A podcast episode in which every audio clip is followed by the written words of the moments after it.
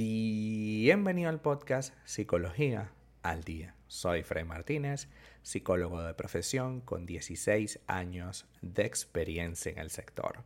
Como pudiste ver en el título de este episodio, hoy vamos a hablar un poco acerca de cuáles o cómo deberían ser los límites en una relación de pareja. Los límites deben ser absolutamente sólidos, consensuados, es decir, negociados y respetados por ambos miembros de la relación. De otra manera, se le abre la puerta a la toxicidad, el maltrato y la falta de control. Cuando hablamos de límites en una relación de pareja, nos estamos refiriendo a esos criterios propios que definen la relación y que definen lo que está o no permitido en la relación. Dentro de ese vínculo hay cosas que son inviolables y hay cosas que son negociables. Hay cosas que no puede pasar, como por ejemplo un límite, ser infiel. Hay cosas que si tú eres infiel en cualquiera de sus eh, derivaciones, pues vamos a dejar la relación, por ejemplo. Hay personas que no lo dicen abiertamente, pero no les es tan extraño que su pareja pueda ser infiel y si lo llegara a ser, pues no, necesariamente lo van a dejar. Pero eso va a pasar eh, porque nosotros tengamos claro y definido. Ahora, si de repente tú le dices a tu pareja, no me importa que sea infiel, de repente le estás abriendo la puerta a que lo sea, ¿no? Ah, bueno, no le importa, pues yo lo hago. No, cuidado tampoco así. Influye mucho para poner límites la forma como nos han puesto límites a nosotros.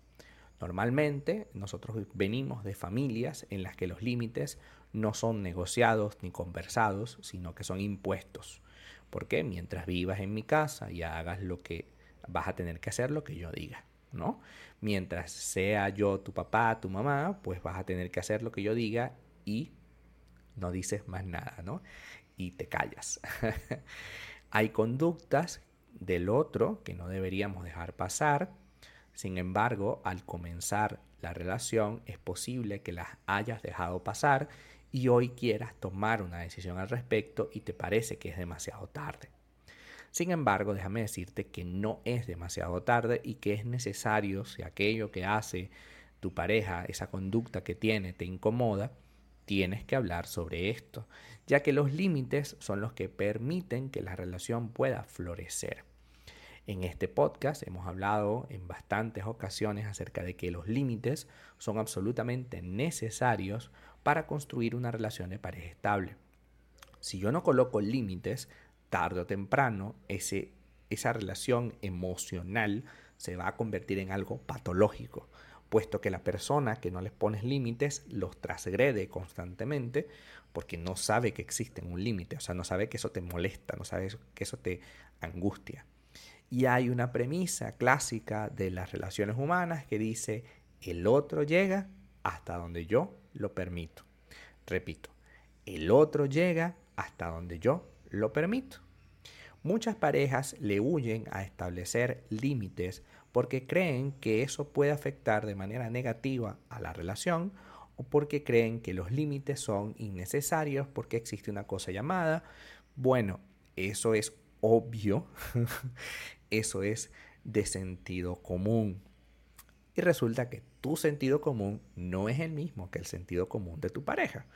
Entonces, esa falsa creencia de que nuestra pareja debe ser capaz de autorregularse y anticipar nuestros deseos y necesidades es una idea profundamente tóxica que nos impide establecer un límite que perjudica la relación. Es un hecho que cualquier relación saludable debe tener límites súper claros y definidos prácticamente desde el día 1. En este sentido, la comunicación que tengas con esta persona para establecer dichos límites es esencial ya que esa comunicación clara desde el día 1 define y garantiza que vayan a comprenderse a lo largo del proyecto de pareja.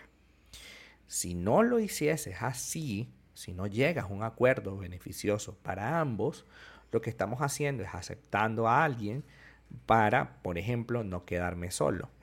Entonces acepto todo lo que haga o lo que diga porque, bueno, no me quiero quedar solo, no quiero, no quiero que, que la situación pase por otras cosas, ¿no? Para comprender entonces mejor los límites en una relación de pareja, es importante determinar cuáles son dos tipos de límites. Tenemos el límite físico que se refiere a la comodidad de la persona, por ejemplo, su espacio personal, su privacidad, el contacto físico. En este caso, el límite físico es necesario porque debemos saber que, por ejemplo, hay días en los que no te gusta que te abracen o al contrario, hay días que te encanta que te abracen porque te sientes un poco más sensible por cualquier tema. Hay momentos en los que tú necesitas que la persona te escuche y no te juzgue. Y hay momentos en los que tú necesitas que la persona te diga lo que opina. En ese caso, tú tienes que establecer ese límite físico, ese límite claro, porque si no, esta persona te abrazará cuando tú no quieres o te dejará de abrazar cuando tú quieres. Y evidentemente eso no está bien y eso a la larga va generando fricción y roce. Y el segundo límite, por supuesto, es el emocional y psicológico. En este caso, requiere que entender qué cosas hay en cada uno que genera comodidad e incomodidad. Y por algo básico, por ejemplo, hay, hay personas que les gusta que les digan te amo constantemente. Y a lo mejor tus valores te dicen que el te amo es irrelevante. Hay personas que les encanta que les celebren el cumpleaños. Hay personas que no les gusta que les celebren el cumpleaños. Y es algo que es un límite emocional, porque de repente tú vas y le haces una fiesta y esta persona dice, pero no quiero hacer, no quiero una fiesta, y tú dices, oye, qué decepción, yo que me maté haciendo la fiesta y tú que no le prestaste la debida atención. Claro, no le prestaste la atención porque no es tu valor. Pero eso es el problema de no establecer un límite. Que tú consideras que lo mejor es haberle hecho una fiesta, pero esa persona considera que lo mejor es no tener fiesta. Pero si yo no lo establezco, si yo no negocio, si yo no converso, tarde o temprano esta situación me va a explotar en la cara.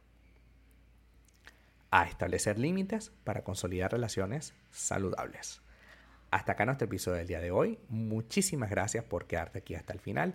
Si deseas saber más sobre mi contenido, www.fraymartinez.com. Para consultas online, www.fraymartinez.com y también sígueme en mi Instagram, arroba fraymartinez20.